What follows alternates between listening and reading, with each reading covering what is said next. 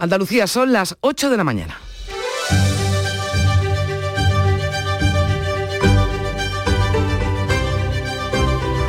La mañana de Andalucía en Canal Sur Radio con Carmen Rodríguez Garzón.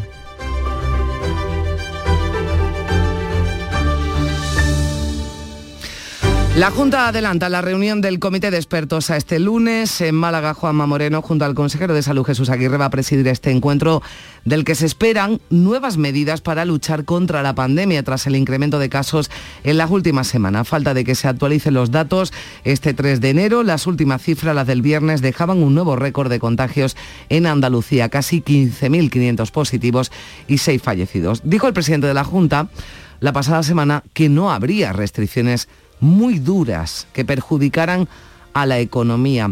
Pero este incremento de casos sumado a una mayor, presión hospitalaria deja en el aire la posibilidad de que se puedan implantar limitaciones de aforo. Vamos a salir de dudas durante la mañana. También está sobre la mesa cómo va a ser la vuelta a clase tras la Navidad. Mañana Gobierno y comunidades autónomas se reúnen para abordar este asunto, si bien la opinión mayoritaria es que las clases sean presenciales, es lo que va a defender también Andalucía. Siguen llegando vacunas. Hoy nuestra comunidad va a recibir alrededor de 350.000 dosis de Pfizer, 138.000 de ellas pediátricas, para tratar de acelerar la administración de las terceras dosis en adultos y también empezar a vacunar a los menores de 8 años. Israel ya ha aprobado vacunar con cuarta dosis a los mayores de 60. Por cierto, que en Israel se ha detectado el primer caso de flurona, una infección de coronavirus y gripe a la vez. La paciente no está vacunada, presenta síntomas leves. Es un caso inédito que a falta de un estudio más pormenorizado demuestra que la combinación de los dos virus no causa una enfermedad más grave. Y hemos empezado el nuevo año como terminamos 2021, con los precios disparados. Luz, carburantes, gas y las empresas avisan, van a tener que trasladar a consumidores ese incremento de los costes. Aquí en Andalucía comenzamos el año, eso sí, con rebajas fiscales importantes. Vamos a hablar de esa ley de tributos cedidos que ha entrado en vigor y que nos deja una bajada de impuestos como el de sucesiones y donaciones, el IRPF o el patrimonio. El consejero de Hacienda va a estar con nosotros a partir de las 9 de la mañana. Ahora 8 y 2 minutos. Olga Moya, ¿cómo se presenta el día en lo meteorológico? ¿Qué tal? Buenos días. Hola, buenos días. Esperamos hoy cielos Esperamos hoy cielos poco nubosos o despejados en el litoral atlántico, en el interior, con intervalos de nubes altas. Habrá intervalos de nubes bajas y de nieblas en el litoral mediterráneo. Los vientos soplan variables flojos y las temperaturas sin grandes cambios máximas que van a oscilar entre los 22 grados de Granada y los 17 de Cádiz. Y vamos a conectar también con la Dirección General de Tráfico para conocer cómo se circula a esta hora por las carreteras de Andalucía. Enrique Marchán, buenos días. Buenos días, a esta hora se circula con normalidad en la mayor parte de carreteras andaluzas, eso sí, mucha precaución en la provincia de Cádiz en la A4 a la altura de Jerez de la Frontera en dirección Sevilla porque encontrarán un vehículo averiado que puede dificultar la circulación en esa zona. Por lo tanto, mucha precaución en esa zona. Son las 8 y casi 4 minutos de la mañana. ¡Lunes! Dentro del área y gol. ¡Martes! Cuidado que la suelto y gol, gol, gol, gol, gol. ¡Miércoles! Dicen que todos los días hay fútbol, ¡Jueves! ¡Madre mía, qué golazo! Gol. pero lo que hay son motivos para celebrar. Porque cuando juegas al cupón diario y la paga de la 11, ayudas a que miles de personas con discapacidad podamos convertirnos en nuevos campeones. Y campeonas. 11. Cuando juegas tú, jugamos todos. Juega responsablemente y solo si eres mayor de edad. Con Social Energy comienza el año ahorrando hasta un 70% en tu factura con nuestras soluciones fotovoltaicas y vino a la subida de la luz. Además, aprovecha las subvenciones de Andalucía y pide cita al 955-441-111 o en socialenergy.es. Solo primeras marcas y hasta 25 años de garantía. La revolución solar es Social Energy. La mañana de Andalucía con Carmen Rodríguez Garzón. Canal Sur Radio. 8 y 4 minutos, eh, comité de expertos que asesora a la Junta en materia de COVID. Recordamos, hoy lunes se adelanta esa reunión que en principio estaba prevista para mañana martes. Encuentro, como decimos, en Málaga con el presidente de la Junta, con el consejero de Salud. Se va a analizar si son necesarias nuevas medidas restrictivas en Andalucía. A falta de la actualización de datos de este fin de semana, el número de hospitalizados en nuestra comunidad superó el pasado viernes los 1.100 casos, de los que 182 estaban en cuidados intensivos. La cifra de 1.000 ingresados ha sido la de referencia que hasta ahora ha dado el Gobierno autonómico para replantear las medidas preventivas frente a la pandemia. Juanma Moreno avanzaba la semana pasada que de ser necesario adoptar restricciones, la, la intención sería que afectaran lo menos posible a la economía y descartaba entonces implantar el toque de queda. Y es que la variante Omicron ha provocado que solo en la última semana la incidencia en nuestra comunidad se haya multiplicado por dos. Hemos cambiado el año con 1.213 positivos por cada 100.000 habitantes, un dato en sintonía con enero de 2021, cuando la tasa de incidencia era similar, de 1.068. Ola de contagios que ha supuesto también el crecimiento de los hospitalizados, un 30%. Expertos como Carmen de la Fuente, presidenta de la Sociedad Andaluza de Medicina Intensiva, espera un nuevo pico de ingresos en UCI a finales de este mes de enero. Insiste a la población en que se vacune últimos datos que maneja nuestra sociedad, entre el 45 y 50% de los pacientes que tenemos en UCI no están vacunados todavía. Por supuesto nos preocupa que vuelva a producirse un pico alto porque la multiplicación es muy rápida, como se está viendo, y hay un porcentaje que sabemos que van a ingresar en UCI. Las últimas cifras facilitadas por algunas comunidades recogen, sin embargo, un ligero descenso de los casos activos, en el caso de Galicia, Aragón, Navarra y La Rioja. Y entre tanto, siguen llegando más vacunas. Hoy lunes eh, llegan más, más vacunas contra el COVID a Andalucía. 346.000 dosis de Pfizer, 138.000 de ellas pediátricas, para tratar de acelerar la inoculación de las terceras dosis y empezar a vacunar a los menores de 8 años. Las primeras inoculaciones del año se han hecho este mismo domingo, ya que algunos centros de vacunación han abierto para dar más oportunidades a quienes deciden recibir la primera dosis o quienes pueden acceder ya a la dosis de refuerzo. Hay que vacunarse, sí, hay que vacunarse a ver si terminamos ya con esta pesadilla y podemos volver a nuestra vida normal, que ya algunos ni lo recordamos como era. Sí, la de refuerzo ya la tercera y realmente, o sea, porque también como soy eh, estudiante sanitario, creo que es bastante importante eh, bueno, que todo el mundo se vacune realmente y, y al final sin la vacuna, o sea, esto nunca va a acabar. En Israel, el primer ministro Naftali Bennett ha anunciado el inicio de una campaña con una cuarta dosis en mayores de 60 años y en trabajadores sanitarios. La semana pasada empezamos a vacunar a los más vulnerables con la cuarta dosis. Esta noche puedo anunciar que la haremos extensiva a los mayores de 60 y a todos los sanitarios, pasados cuatro meses del último pinchazo.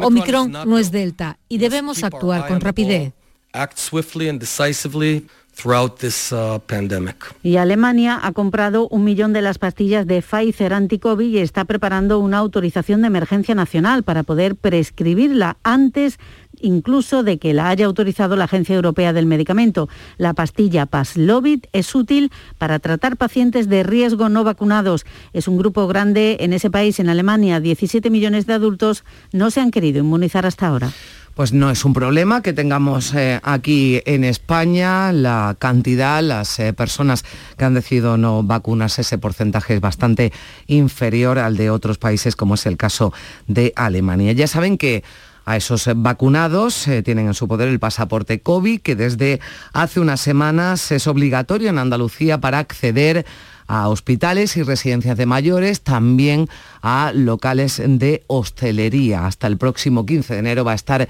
vigente esa medida.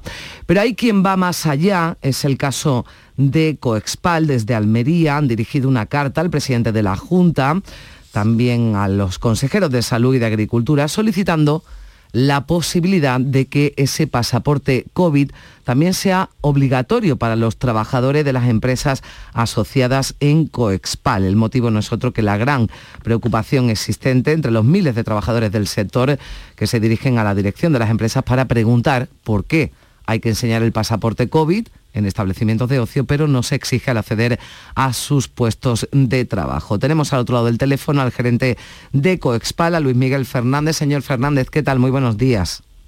Hola, buenos días. Bueno, enviaron la carta hace unos días. ¿Han tenido alguna respuesta?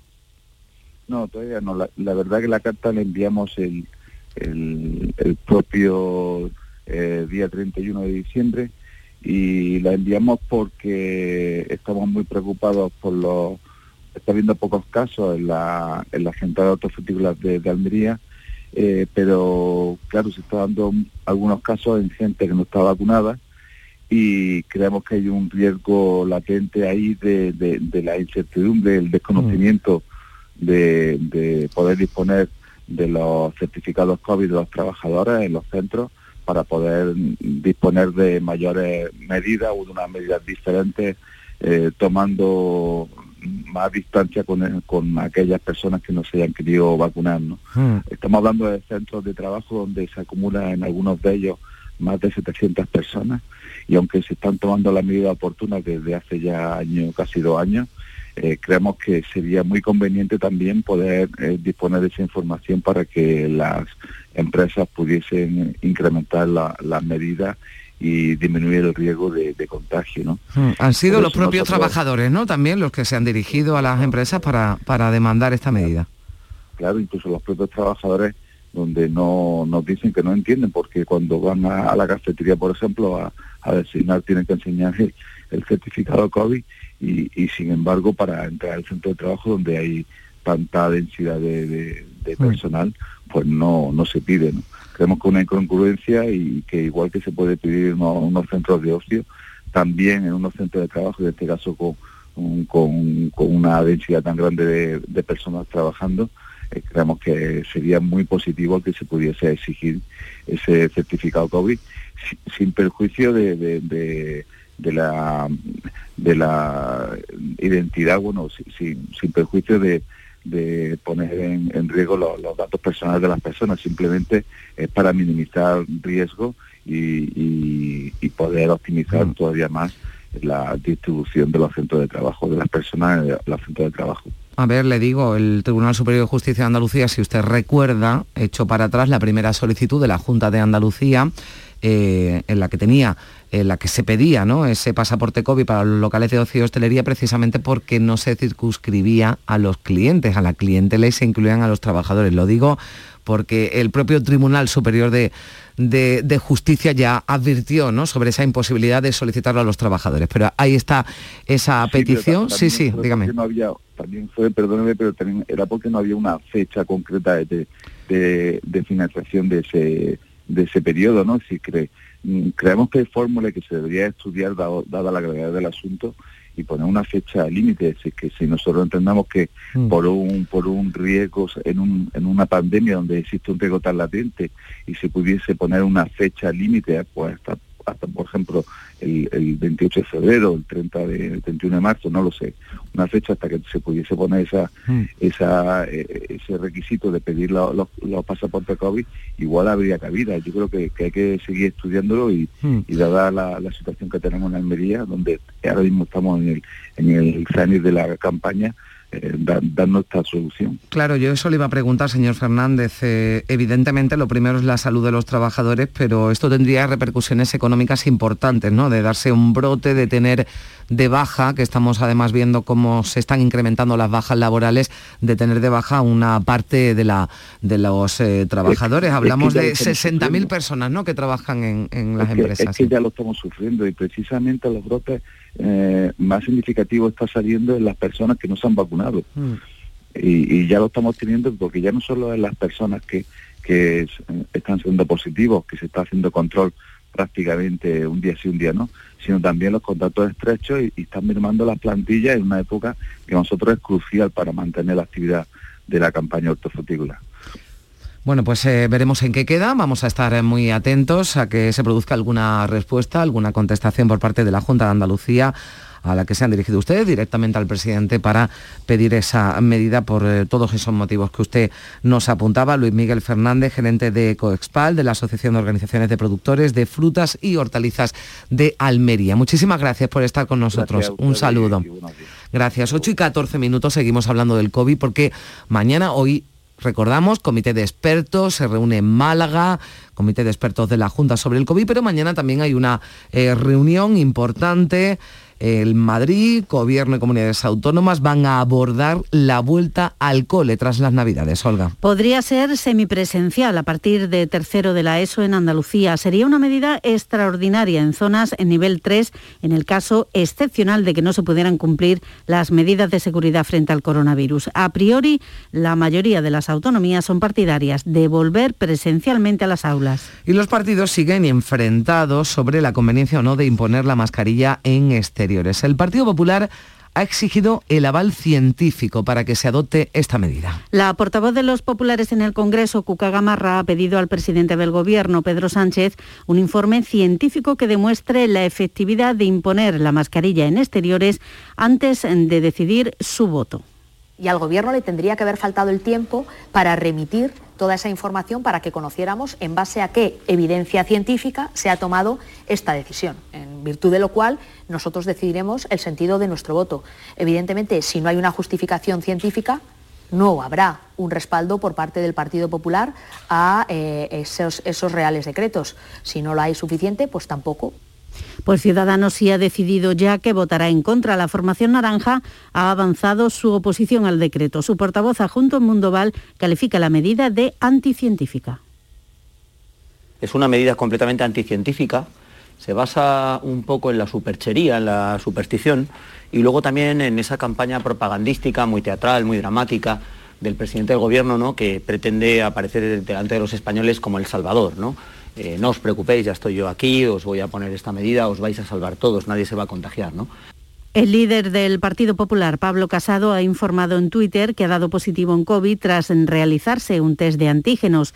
No tiene síntomas. Tanto el presidente del Gobierno como el de la Junta le han enviado a través de las redes sociales mensajes de ánimo y deseos de recuperación. Y en este comienzo de año, el Gobierno andaluz ha reiterado su voluntad de llevar la legislatura al menos hasta el final del periodo de sesiones en el mes de julio. El consejero de Presidencia ha mostrado la capacidad negociadora del Ejecutivo de coalición frente a una pinza entre PSOE y Vox que asegura que aparece y desaparece. El objetivo para agotar la legislatura es agotar el periodo de sesiones y negociar proyecto de ley a proyecto de ley, decreto a decreto, a derecha y a izquierda.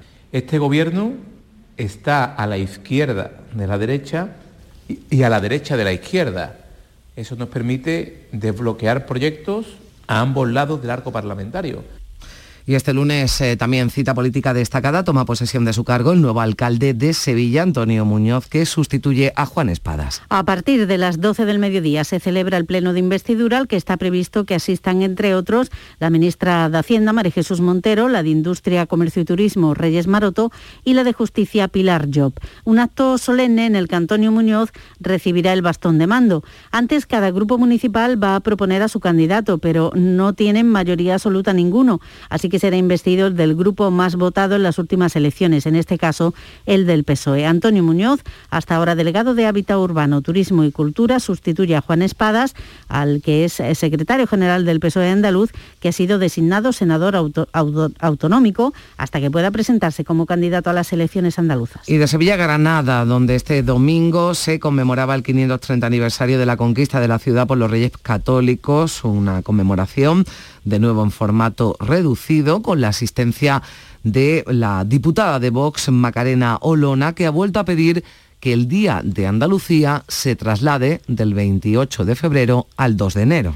La pandemia ha obligado a que los actos se hayan limitado al interior de la capilla real. No ha habido desfile militar de la Legión ni se ha tremolado el pendón desde el balcón del ayuntamiento. Ante la tumba de los Reyes Católicos sí se ha tremolado el estandarte real, una fiesta que viene precedida por la polémica de quienes quieren quitarla y sus partidarios. Entre estos últimos, entre sus partidarios, la secretaria general del Grupo Parlamentario de Vox y diputada por Granada, Macarena Olona, ha pedido que la toma de Granada sea la fecha elegida para celebrar el Día de Andalucía y que además se declare fiesta nacional.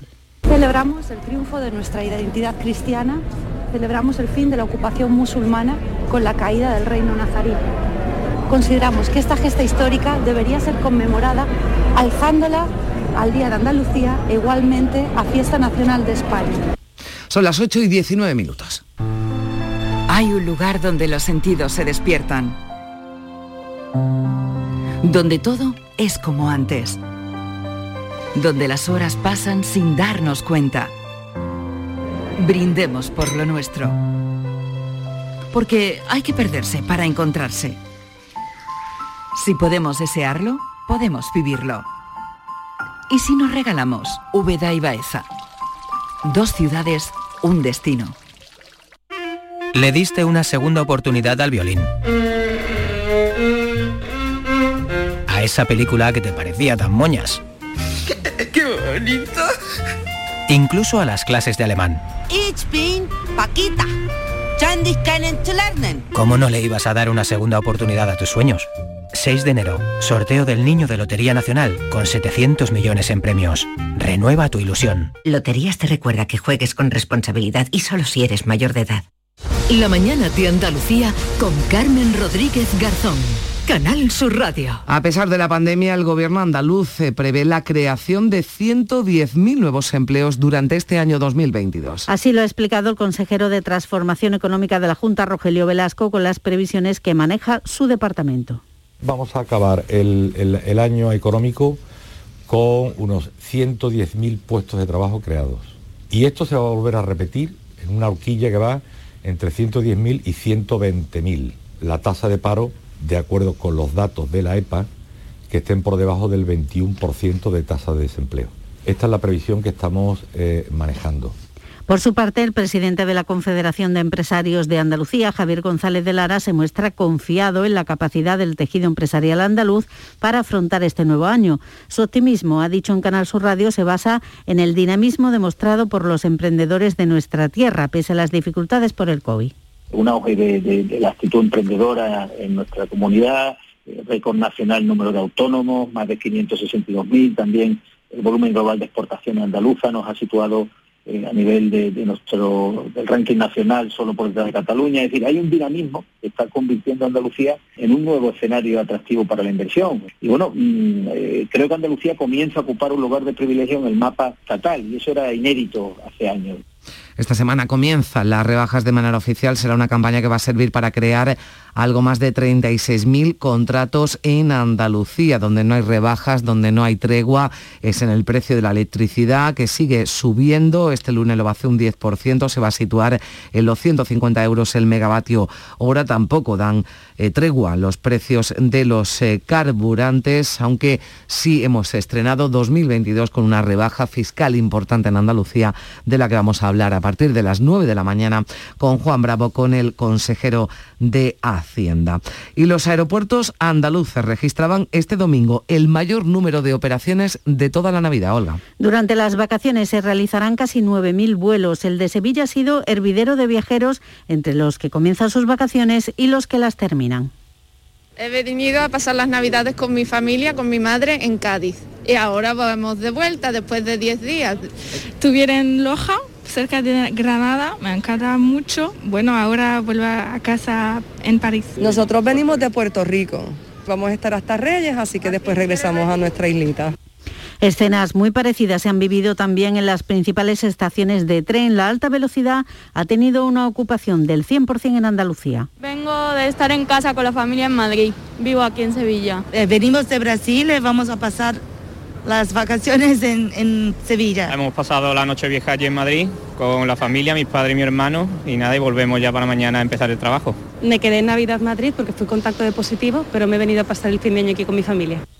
Pues durante el fin de semana la ocupación turística en Andalucía ha sido alta, especialmente en destinos del interior. Le vamos a preguntar por ello a esta hora a José Ayala, presidente de la Asociación de Alojamientos de la provincia de Jaén. Señor Ayala, ¿qué tal? Muy buenos días. Hola, muy buenos días, un placer estar aquí acompañándolo. Igualmente, entiendo que ha sido un fin de semana, eh, bueno, hemos visto desde luego trasiego, ¿no? De, y lo hemos escuchado, trasiego de, de personas eh, que han llegado en avión, en tren, también eh, mucho tráfico en las carreteras. ¿Cómo ha ido? ¿Cómo ha ido el fin de semana y cómo están siendo las navidades? Pues la verdad que mejor de lo esperado, ¿no? Está, está habiendo una tendencia de que, bueno, pues después de esta pandemia, pues lo cierto es que el cliente y el viajero está apostando por espacios abiertos, por parques naturales, por turismo rural, y bueno, pues ahí Jaén desde luego es referente con sus cuatro parques naturales. Y lo cierto es que eh, en todas las modalidades de alojamiento, ya sea en hotel, apartamentos, casa rural, eh, lo cierto es que la tendencia ha sido de un alto índice de reservas algunas zonas mm, superando el 80% y, bueno, pues contentos y satisfechos de ver cómo eh, poco a poco la tendencia va, va cambiando y van creciendo esas reservas. Mm. Y bueno, pues ahora también en realidad también tenemos bastante buena ocupación. Está cambiando lo que son las costumbres y, bueno, pues satisfechos porque vemos como eh, hay una, una cierta tendencia a una desestacionalización y, y bueno, pues a ver qué tal eh, nos va este año, pero lo cierto es que tanto la salida como la entrada eh, ha, sido mejor de lo esperado y, bueno, los clientes están buscando esos espacios naturales. Bueno, pues qué alegría, ¿no? Escucharle que, nos llegan noticias eh, positivas. Por cierto, ¿de dónde, de dónde llegan los turistas que acuden a, Jaén? ¿Turismo andaluz, turismo nacional? Básicamente de las provincias y autonomías limítrofes, ¿no? que es eh, la zona nuestra, lógicamente de Andalucía, pero sobre todo de la zona de Levante, Castilla-La Mancha, Madrid y Valencia, es lo que ha predominado en esta, en esta fiesta durante lo que es tanto para la Nochebuena como Nochevieja y ahora para Reyes, pues son los principales orígenes de, mercado. Hemos visto además que hay una campaña de promoción de Jaén Paraíso Interior en autobuses de Madrid y Barcelona, entiendo también para llegar al mayor número de público posible. Sí, efectivamente, una campaña promovida por la Diputación de Jaén que, bueno, pues está eh, haciendo que el nombre de Jaén y, el destino natural pues vaya sonando y que el usuario y el cliente pues vaya, vaya viendo ahí una repetición que lo haga que, se plantee pues nuestra provincia y nuestros destinos a la hora de hacer sus vacaciones y que bueno pues no se olviden de este rinconcito de, de esta España no para lo que son sus viajes y, desconectar y salir de las urbes y de las ciudades, pues para pasar más contacto con lo que es la naturaleza y, lo que son, pues, bueno, dar ahí una nueva, mm. un nuevo enfoque a, todo esto que ha pasado de estar encerrados y, confinados y el estrés que ello ha provocado. Bueno, pues para desestresarse desde luego, una buena opción es acercarse a la provincia de Jaén. Nos alegramos mucho que las cosas hayan ido bien, que estén yendo bien en la Navidad y esperamos también que puedan tener un 2022 lleno de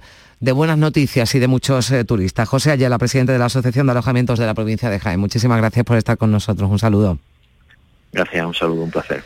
Bueno, pues son las 8 y 27 eh, minutos. Eh, vamos a hablar también de esa propuesta de la Comisión Europea que rechaza España, propuesta para que la energía nuclear y el gas sean considerados energías verdes. Rechazo, respuesta negativa, que también además de España han dado Alemania y Austria. La ministra para la Transición Energética, Teresa Rivera, considera que ni la energía nuclear ni el gas natural son verdes ni sostenibles. Así que incluirlas, decía Rivera, la llamada taxonomía verde sería dar un paso atrás y enviar una señal errónea al conjunto de la Unión Europea. También lo ve inaceptable Alicia Cantero, de Greenpeace España.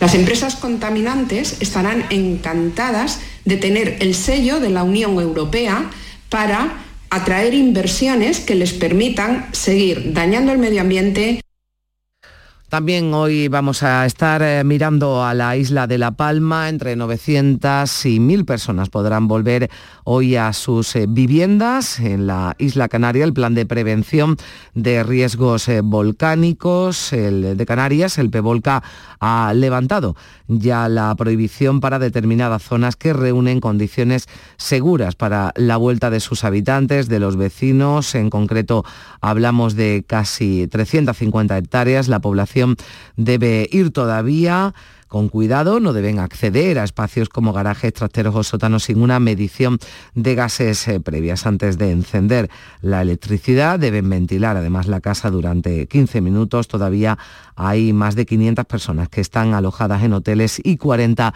en centros sociosanitarios de la isla. También tenemos eh, que dar cuenta de un incendio del que tenemos eh, noticia que se producía la pasada tarde en Aracena, en Huelva. Un hombre de 42 años ha sido evacuado al hospital tras resultar herido con quemaduras, como decimos, en ese incendio en una vivienda de Aracena, una casa de dos plantas en la pedanía de Castañuelos, a donde se desplazaron los eh, bomberos con ese resultado de esta persona herida con quemaduras que ha sido trasladada al hospital. Llegamos a las ocho y media, tiempo para la información local y en unos minutos también tiempo para el análisis, la opinión. Llega la tertulia a la mañana de Andalucía.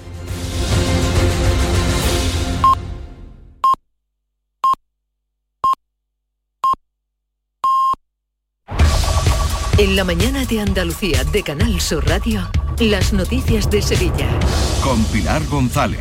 Hola, buenos días. El tráfico es fluido hasta hora de la mañana, tanto en la capital como en los accesos a la ciudad. El cielo está casi despejado con intervalos de nubes alta, viento variable flojo a lo largo de toda la jornada y las temperaturas sin cambio. La máxima prevista es de 20 grados en Lebrija y 21 en Morón, Écija y Sevilla, donde hasta ahora tenemos 9 grados. No dejes pasar tu oportunidad. Descuentos inimaginables. Ahora es tu momento. Aprovecha descuentos de hasta y tantos euros.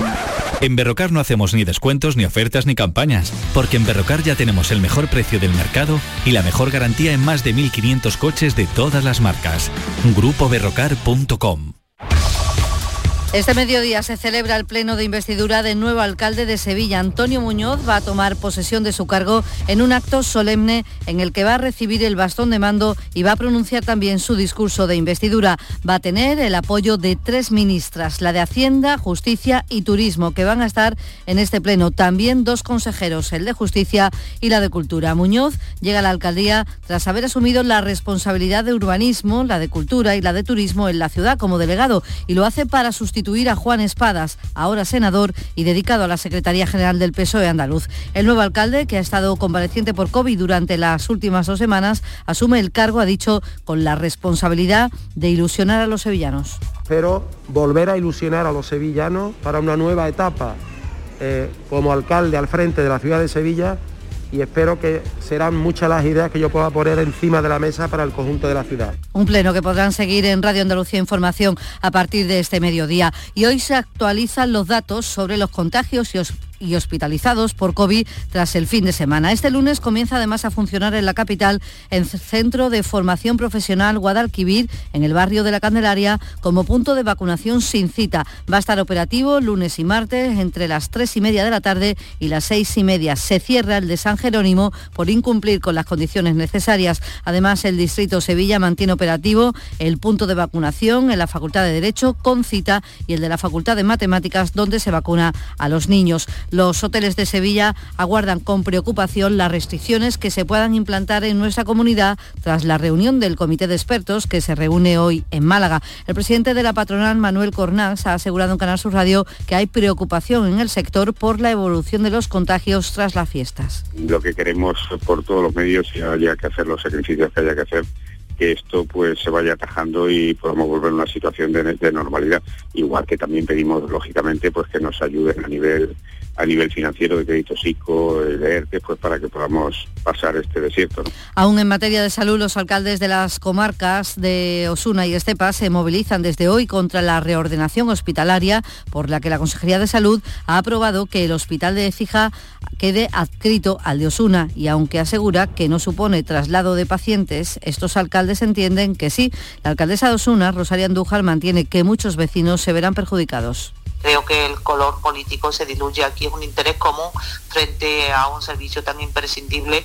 No hay ninguna justificación, un motivo argumentado de por qué quieren eh, ahora hacer esos cambios y nos preocupa muy seriamente que no tengan en cuenta de verdad la lejanía de estos municipios en el Ateneo de Sevilla se ultiman los preparativos de la cabalgata de Reyes, que hoy dará además más detalles. En las últimas horas se han eliminado los obstáculos que pudieran encontrarse las carrozas en el nuevo itinerario del cortejo. Por ejemplo, se han colocado en horizontal todos los semáforos de la calle Torneo por donde pasarán las carrozas. Se mantiene la intención de lanzar caramelos y los propios Reyes Magos han querido acercarse a la Basílica de la Macarena para interesarse por los deseos de los niños para la próxima noche del día 5 y recoger las cartas con sus peticiones. Este es el mensaje que les han dejado Gaspar y Baltasar. Piden estampita de la hermandad porque muchos son de la hermandad y las cuatro regalitos que le vamos dando con mucha ilusión.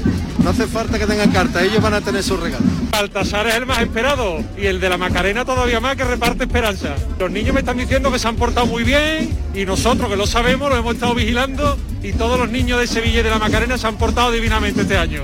Pues Todo a- lo que quieran y más. Ahí están ya los reyes. La Guardia Civil ha detenido una enfermera de 45 años por falsificar recetas médicas suplantando la identidad de una médica de Mufaz en el Aljarafe. En las investigaciones los agentes han detectado más de 60 recetas fraudulentas. A esta hora tenemos 8 grados en Araal, 9 en Cantillana, 5 grados en Herrera, 9 grados en Sevilla.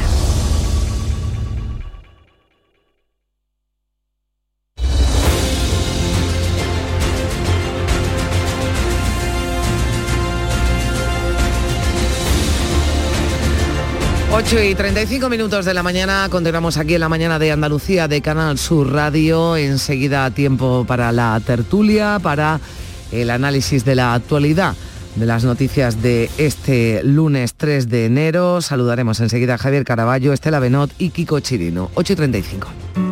Buenos días. En el sorteo del sueldazo del fin de semana celebrado ayer, el número premiado con 5.000 euros al mes durante 20 años y 300.000 euros al contado ha sido 40.001, 40001, serie 35035. Asimismo, otros cuatro números y series han obtenido cada uno de ellos un sueldazo de 2.000 euros al mes durante 10 años. Puedes consultarlos en juegos11.es. Hoy, como cada día, hay un vendedor muy cerca de ti repartiendo ilusión. Disfruta del día. Y recuerda, con los sorteos de la 11, la ilusión se cumple. La magia de este lugar está siempre esperando a que la visites. Disfruta de cada plato de la gastronomía local. Embriágate sin medida del mejor ocio y cultura. Aprende de la dedicación artesanal ubetense y conoce la ciudad patrimonio de la humanidad. En Navidad, piérdete por los cerros de Úbeda. La actualidad y las novedades en salud siguen estando en Canal Sur Radio, también en Navidad, en Por Tu Salud. Las noticias sobre investigación médica, prevención, terapias, las personalidades destacadas de la medicina en Andalucía. Por Tu Salud, contigo desde las 6 de la tarde, con Enrique Jesús Moreno. Canal Sur Radio, la Navidad de Andalucía.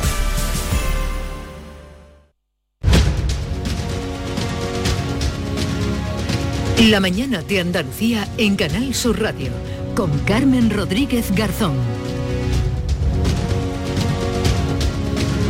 Y saludamos ya a esta hora Javier Caraballo. Hola Javier, ¿qué tal? Buenos días, feliz año nuevo. Muy buenos días. Uy, Javier, te escuchamos ahora, ahora, ahora, que te escuchábamos ahí con algo de, de ruido.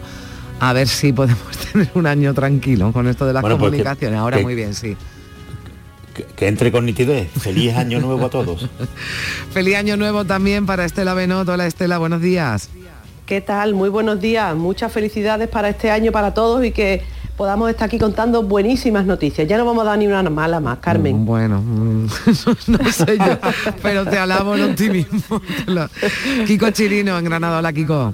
¿Qué tal? Buenos días, Buenos feliz año. días, feliz año. Ese optimismo arrollador de Estela es el mismo con el que terminó. Eso es, Claro no se sí, puede hombre. competir con él, no se puede. Bueno, pues está bien. Vamos a, vamos a tener al menos esperanza de que el año 2022, como decía Estela, venga cargado de buenísimas noticias. Aunque visto lo visto y a falta de que hoy se actualicen los datos de la pandemia, los últimos que tenemos son del pasado viernes en Andalucía y también en España. Hoy se conocerán los datos y se conocerá, porque se ha adelantado además la reunión del Comité de Expertos de la Junta con, ya veremos, qué restricciones. Si es cierto que el presidente de la Junta dijo que iban a ser restricciones que iban a afectar lo menos posible a la economía, pero parece que la Junta va a tener que tomar algún tipo de, de medida de restricción para parar ¿no? ese incremento de, de contagios que nos dejaba además un nuevo récord ¿no? el pasado viernes con más de 15.000 positivos en Andalucía y con la presión eh, hospitalaria Kiko aumentando. Hmm. Eh, qué duda cabe que los datos de hoy, cuando se conozcan, serán bastante llamativos, que probablemente el gobierno andaluz y el resto de comunidades tendrán que adoptar algún tipo de, de restricción o de limitación, aunque sea incluso cosmética. Pero también tenemos que tener en cuenta eh, cuando lanzan esos mensajes y hablan de no dañar la economía, de, de me- de no hacer unas restricciones en exceso, Cuando nos eh, confinamos hace ya camino de los dos años, lo hicimos porque la lucha contra el virus era evitar, evitar que los contagios. Ahora ya esa estrategia mm, no es que no sirva, es que la damos por imposible. Aquí nos vamos a diferenciar entre los que tengan el virus y los que lo tengan y no lo sepan. Mm, y entonces eh, ahora las medidas tienen que ir más encaminadas, dicha de manera brusca, pues a que no nos contagiemos todos de golpe, para que puedan eh, armonizarse los contagios con, eh, con la atención primaria, que sí es verdad que está desbordada, y, arbitrar algún tipo, activar algún tipo de, mecanismo para que no se colapse la atención primaria con los sistemas de detección, las pajas, etcétera, y también es muy importante las empresas, para que no haya un parón brusco en las empresas las próximas dos semanas. Mm. A ver, Javier. Javier, ¿me escucha? Sí. Bueno, a mí me, Yo sí. Sí, sí, sí, sí, sí, sí, sí, habla, habla, Javier. Vale, no, que decía que, eh, me da la impresión de que todas las medidas que se están adoptando, decía Kiko, lo de eh, medidas eh, como de maquillaje, a ver, eh, el hecho de que se reúna hoy la comisión de expertos, el día 3 de, enero, eh, ya nos indica que efectivamente hay una decisión política anterior para no tomar ninguna medida que afecte al periodo navideño, que va desde la Nochebuena hasta el Día de Reyes. Aún en el caso de que hoy el comité de expertos dijera que hay que tomar algunas medidas porque el, número de contagios ha subido exponencialmente, está subiendo desde mitad de diciembre, pues eh, eso llevaría al gobierno andaluz a adoptar medidas, tal vez mañana, que entrarían en vigor a partir del miércoles. Con lo cual, eh, las medidas que se adopten se van a adoptar una vez que se ha superado ya las fiestas de, de Navidad, de Nochebuena, Nochevieja bueno, y mm. Reyes Magos. Eh, no, no, no va a haber ninguna alteración. ¿Y qué medidas se pueden adoptar entonces? Pues eh, a partir de, eso eh, no vamos a llegar al confinamiento, el número de contagios no es que sea muy elevado, sino que es desconocido. Desconocido porque no se había dado nunca tantos contagios a lo largo de la pandemia y porque hay muchos casos que efectivamente no se están contabilizando. Hay un indicador que es el de los hospitales y lo que pueda afectar a empresas. Cuando una empresa empiece a darse muchos trabajadores de baja, pues sí lo va a afectar, claro. Hmm, a ver, Estela. Eh, hombre, yo quiero mm, a ver, decir varias cosas. Yo creo que nos hemos tenido que adaptar obligatoriamente todos a la pandemia por las circunstancias que estamos viviendo. Y cualquier persona que esté en estos días, haya salido a tomarse una cervecita o haya estado con familia eh, en estos días, ha comprobado que hemos cambiado, hemos tenido que adaptarnos rápidamente. Si tú paseas por cualquier ciudad andaluza, la mayoría de ellas tienen todas las terrazas llenas de gente. Mm, todas las terrazas con todos los, calentadores esto, todo el mundo con el abrigo puesto, tomándose una cervecita. Si es a mediodía está haciendo unos días más buenos, pero por la noche hace frío. Y los bares en el interior están prácticamente vacíos, porque el índice de contagio es enorme. Todo el mundo alrededor suya, ahora mismo podría decir como 10 personas que están enfermas o que están contagiadas para ser exacto. Pero ¿qué pasa? Que ese, volumen de contagios tan enorme, y que es verdad lo que dice Javier, no sabemos exactamente cuántos hay, no se está correspondiendo con los hospitales que hemos, superado, por lo menos el último dato que tenemos eran más de mil, eran en torno a 1.080, 1.085 personas en los hospitales andaluces, o sea, muy poco en comparación con la barbaridad de contagios que hay. Entonces, en esta situación yo creo que eh, o será que ella decir yo soy muy optimista, pues sí, pero yo pienso que esto, siguiendo también lo que dicen los expertos, son los últimos coletazos de esta pandemia, que estamos convirtiendo el coronavirus en una enfermedad, eh, pues digamos, más común y no en una cosa tan grave como era hasta ahora, porque afortunadamente, gracias a las vacunas, la mayoría de la gente que lo ha pasado, pues lo pasa con síntomas leves, en algunos casos está más chuchurrío, menos chuchurrío, pero no es grave y no llega al hospital. En este sentido, ¿qué va a hacer el gobierno eh, hoy? Pues yo no sé hasta dónde van a llegar con las medidas, pero efectivamente las van a tomar una vez que ha pasado todas las fiestas de Navidad, que han sido diferentes para todos, yo creo, para todas las personas, porque nadie ha podido tener una Navidad como otra. Cuando uno eh, era curioso pasearse los días previos a la fiesta, eh, y todo el mundo iba, no, voy a ir a comprar porque yo comía con mi familia y ahora no puedo, mm, mm. me falta no sé qué. O sea, eh, digamos que la adaptación que hemos hecho ha sido social y ahora la, pues la harán a unas medidas que yo pienso que van a ser, pues sí, efectivamente cosméticas y con tres detalles mínimos de aforo y poco más. ¿eh? Bueno, ha habido una autorregulación de la que venimos hablando, ¿no? La semana pasada también, ¿no? Los propios ciudadanos han tomado medidas eh, bueno, pues preventivas, ¿no? incluso sin que las autoridades la- la- las tomaran eh, por su cuenta. Mañana va a haber una reunión también importante, esa reunión de gobierno y comunidades autónomas con eh, la, bueno, para decidir qué va a pasar con la vuelta a clase, con la vuelta al, al cole. Mm, Aquí parece que la mayoría de autonomías apuestan por la presencialidad, pero mm, podría darse, ¿no? Que en algunos, en algunos niveles educativos eh, ahora en enero hubiera un modelo, ¿no? Semipresencial. A mí, a mí el tema de el tema del colegio es un tema que, bueno, no digo recurrente, pero sí es cíclico. Volvemos a este problema cuando mm, en realidad si analizamos el curso anterior y lo que llevamos de este curso, no tenemos por qué decir que exista ese problema. Eh, para mí el empeño en restringir en los colegios, cuando está empezando ya la vacunación infantil y cuando las cifras están ahí, de los cierres completos, los cierres totales que ha habido y, y ha estado funcionando restringir en los colegios, cuando no nos planteamos restringir en los Mm. bares, ahora, ahora sí para mí ese es un debate, ¿no? Cuando lo hacíamos hace un año, que podía ser un poco demagógico, pero ahora sí que es un debate. Es decir, no podemos suspender la formación de, de- de unos, de unos niños cuando los datos no nos dan síntomas para eso. Convivir con el, con el virus es muchas cosas, pero convivir con el virus es sobre todo formar a nuestras próximas generaciones que ya se están quedando sin demasiadas cosas, sin demasiadas cosas, tan niños, como para que encima se queden sin educación. Mm. A ver, Javier. Eh, a ver, es que lo planteamos siempre lo del colegio desde el punto de vista de los profesores y de los niños, de la presencialidad, que es palabra muy de pandemia, de, eh, los niños en el colegio.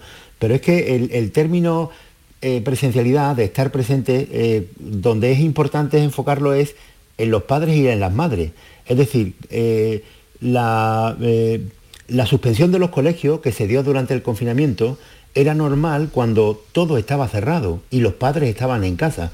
Pero ahora lo normal es que haya muchísimas familias que, que, eh, sin el colegio eh, sencillamente es que no pueden hacer nada porque tienen que trabajar, trabajan padre y madre, no tienen con quién dejar al niño y, lo de que eh, haya colegio o no haya colegio origina un montón de problemas en la familia, problemas eh, añadidos, que, que no es solamente el hecho de que el niño pueda o no pueda ir a clase, sino qué hacen muchos padres y muchas madres con los niños si no los pueden llevar al colegio. Este es un problema muy grave que yo estoy convencido de que se plantea cuando se deciden este tipo de medidas, ¿eh? que tú puedes decir que, que sería más prudente ahora que eh, suspender los colegios o poner pocas horas, pero ¿y tú cómo, cómo tramitas eso en la, en la familia? Es complicadísimo. Luego está lo que decía Kiko Chirino, que, que esto, esto ya va para, para eh, análisis de cuando pase todo esto. Los niños que han nacido, que ya llevan dos años y no conocen otro entorno que este de las mascarillas. Efectivamente, esa infancia para, y la adolescencia para estas generaciones que le está afectando no la van a olvidar nunca y no sabemos en qué le puede afectar. Yo espe- espero que en poco, pero eh, que, que- que esto ya eh, en esas edades más sensibles eh, les está afectando, seguro, claro. Mm. Estela. Al margen de lo que decís del colegio, también quiero añadir que a mí lo que me parece también muy relevante son la educación a niveles superiores, porque no es ya solo el trastorno familiar que contaba Javier, que efectivamente existe, ¿no? De los niños chicos que haces con ellos en casa. Es también la formación de nuestros jóvenes y de las próximas generaciones. Es que los niños y las niñas que van al colegio, que van al instituto y que van a la universidad, están perdiendo calidad educativa, porque no es lo mismo estar sentado todo el día delante de una pantallita con un profesor, el pobre que hace lo que puede, pero que tampoco tiene mucho margen, que ir a una clase, compartir, compartir espacios, eh, convivir, mantener relaciones con otras personas de otro estilo, sobre todo en el, en el sentido de la universidad. Es que esas cosas son fundamentales y lo están perdiendo. Yo creo que hay que proteger la educación de, de nuestra próxima generación de todas las maneras posibles. Yo no sé si habrá que confinar una clase, dos clases, o habrá que aislar grupos, o cómo se habrá que hacer por la barbaridad de contagio que estamos teniendo. Pero yo desde luego estoy totalmente en contra de esta, de esta semipresencialidad, de virtualidad. No señor, hay que ir a clase, los chavales tienen que ir a clase en todas las etapas educativas lo hemos hecho muy bien hasta ahora aquí en Andalucía. Han cerrado algunos colegios, pues sí, pero muy poco en comparación. Ahora cómo lo van a hacer, no lo sé. Pero yo creo que es que, y además los propios jóvenes, si tú les preguntas a los chicos del instituto, de la universidad, quieren ir a clase, necesitan contacto social dentro de lo que se pueda, pero necesitan relacionarse con otras personas, ver al profesor y tener una, una formación de otro estilo. Mm. Bueno, pues sí. Pero para eso no hemos visto todavía manifestaciones de, negacionistas en la calle. La Granada, la hubo en Granada. estamos manifestando, sí, pero se lo estamos manifestando por otras cosas, ¿no? No, no nos estamos manifestando por esto. Y, y, sobre todo es que eh, si todos supiéramos que unas medidas restrictivas durante dos semanas nos llevaría a superar la pandemia, evidentemente aplaudiríamos un nuevo confinamiento de dos semanas pero mm, eh, la experiencia nos dice que eso es en Kiko que lo que incluso lo, dejaron en el aire un mini confinamiento no que sirviera para de alguna forma frenar la expansión pero, pero es que los expertos no han atinado todavía en ninguna. claro en Israel ya no han atinado todavía con la solución en 22 de contagio masivo claro venga a todo el mundo a contagiarse eso está, y en Portugal en Portugal están hablando de esa nueva fase. en, Israel, eh, Carmen, que, que en Israel, eh, como ocurrió ya eh, con las primeras vacunas, eh, Israel se presta a, todo tipo de, experimentos. Ellos ya están eh, pensando en la cuarta vacuna y son los primeros que están empezando a, probar la pastilla de, Pfizer, que es la primera que sirve para el tratamiento. No, no hay medicación hasta ahora, no ha habido medicación contra el COVID-19. Y ya Pfizer, igual que con la primera vacuna, ha inventado la primera pastilla, el primer medicamento contra el COVID, que también se va a experimentar en, en Israel junto con la cuarta vacuna. O sea, ellos van muy por delante. Nosotros, mm. eh, evidentemente, está todo el mundo pensando en que eh, la fase que hemos vivido hay que superarla definitivamente. Que, que eh, ya sea por contagio eh, de forma exponencial como está provocando esta variante de Omicron, o por la tercera, la cuarta vacuna y la, pastilla, pero esto ya de la vuelta atrás y del confinamiento, esto ya no va a suceder. Y en los confinamientos parciales, como pueden ser los de los colegios, pues el problema que se plantea es de eh, compatibilidad de las medidas que tú mm. tomas. tú no puedes tener abiertos los bares y los restaurantes y cerrados los colegios. Eso es complicado de explicar. Bueno, veremos qué ocurre más mañana todavía por eh, introducir un tema más que tiene que ver con la pandemia. Estamos, eh, bueno, pues especulando, ¿no? Sobre qué decisiones puede tomar hoy el comité de expertos que asesora a la Junta y otras comunidades que mucho antes que Andalucía, porque tenían eh, bueno, pues una tasa de incidencia ¿no? muchísimo mayor que la que tenemos aquí en la comunidad, pues tomaron decisiones como limitación de aforos, toque de queda, ¿no? el caso de Cataluña otras comunidades, pero hay algunas, ya lo hemos visto, como Madrid, a la que también se sumará Castilla y León, pues que apuestan por menos restricciones, ¿no? más eh, libertad de, movimiento y nada de, medidas restrictivas para eh, no dañar a la, economía.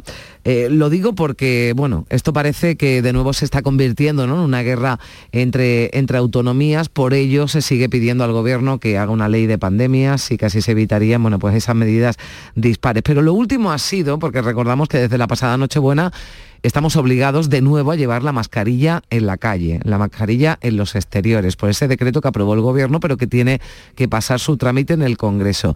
Y tanto Partido Popular como Ciudadanos han pedido un informe científico. Antes escuchábamos a Edmundo Val diciendo que llevar la mascarilla en la calle era anticientífico.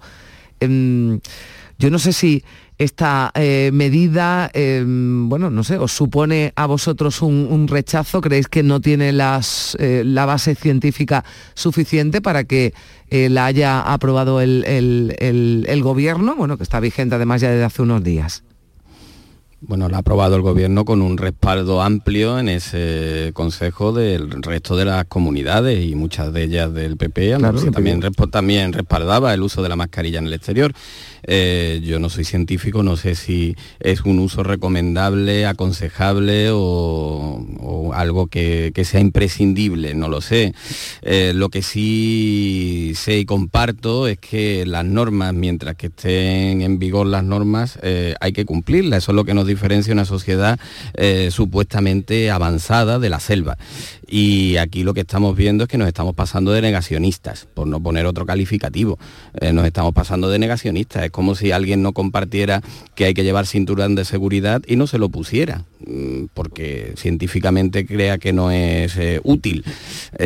Hombre, mientras que sea obligatorio llevar la mascarilla en la calle, hay que llevarla y hay que controlar quién no la lleve y quién se manifieste sin mascarilla para que nos dejen entrar en los bares. Después, ahí, como toda sociedad democrática, tiene sus canales para acudir a Tribunal Constitucional o a otra serie de instancias en las que si después se demuestra que bueno, es una restricción de nuestras libertades, etcétera, pues dejarlo ya al uso y de cada uno particular y a su conciencia. Bueno, dijo Abascal que él no se la iba a poner en el exterior. Yo la verdad es que no, me lo he encontrado por la calle. No, sé, si, ¿no? sé si la, la habrá llevado. A lo mejor te la has cruzado con mascarilla y no la eh, puede ser, puede ser también.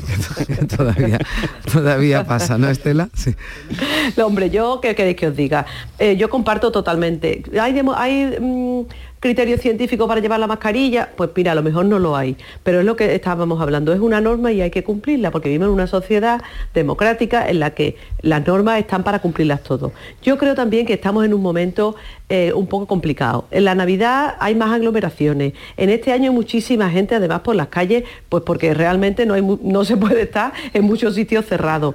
Y, hay muchas muchas calles pequeñas en Andalucía donde hay mucha gente que se congrega. En esos sitios, e, evidentemente, el sentido común nos lleva a ponernos la mascarilla cuando vamos a ver un árbol que se enciende de colores o un determinado Belén, un determinado espectáculo de luces en una determinada calle hay muchísima aglomeración de personas y ahí sería razonable ponerse la mascarilla. ¿Qué pasa? Que si no fuera obligatorio en todos los espacios públicos, allí la gente no se la pondría aunque fuera de sentido común. ¿Es absurdo que tú paseas por una calle, por un pueblo, por un campo con la mascarilla puesta? Pues claro que es absurdo, yo creo, pero como las normas tienen que ser generales y la gente tiene que cumplirlas en, este, en sentido amplio, pues yo tampoco lo veo fuera de, lugar. ¿no? Yo entiendo que tampoco es una cosa demasiado grave, que es incómoda, bueno, estamos en invierno y también abriga un poquito. Vamos a hacer un poco, hombre, vamos a ser condescendientes un poco en este sentido, ¿no? Eh, a ver, Javier. A ver, eh, hay dos planos aquí. El, más lamentable de todo es lo que ocurre eh, a nivel político, porque hay partidos que consideran que con las medidas del COVID, con la pandemia, pues eh, hay que hacer política y es que es un, terreno muy propicio para atacar al gobierno. Lo estamos viendo desde el principio contra el gobierno de Pedro Sánchez, al que algunos grupos de una forma bárbara y miserable han llegado a llamarlo un gobierno criminal y desde esa desproporción a otras, cuando se adoptan cualquier medida, en Andalucía o en cualquier otra comunidad, pues hay grupos políticos que consideran que ese es un terreno muy bueno para hacer oposición. El que se está destacando más eh, en los últimos tiempos contra las medidas que se toman en la Junta de Andalucía es Vox que ha sido socio del gobierno, pero ahora considera que como eh, le pide el cuerpo entrar en elecciones, pues eh, tiene que aprovechar esto. Eh, Macarena Olona, que parece que será la candidata de Vox, pues la vemos casi todos los días acusando al, gobierno andaluz, a Juanma Moreno, de tomar medidas dictatoriales como lo de la mascarilla o el pasaporte, de corte, que es una barbaridad.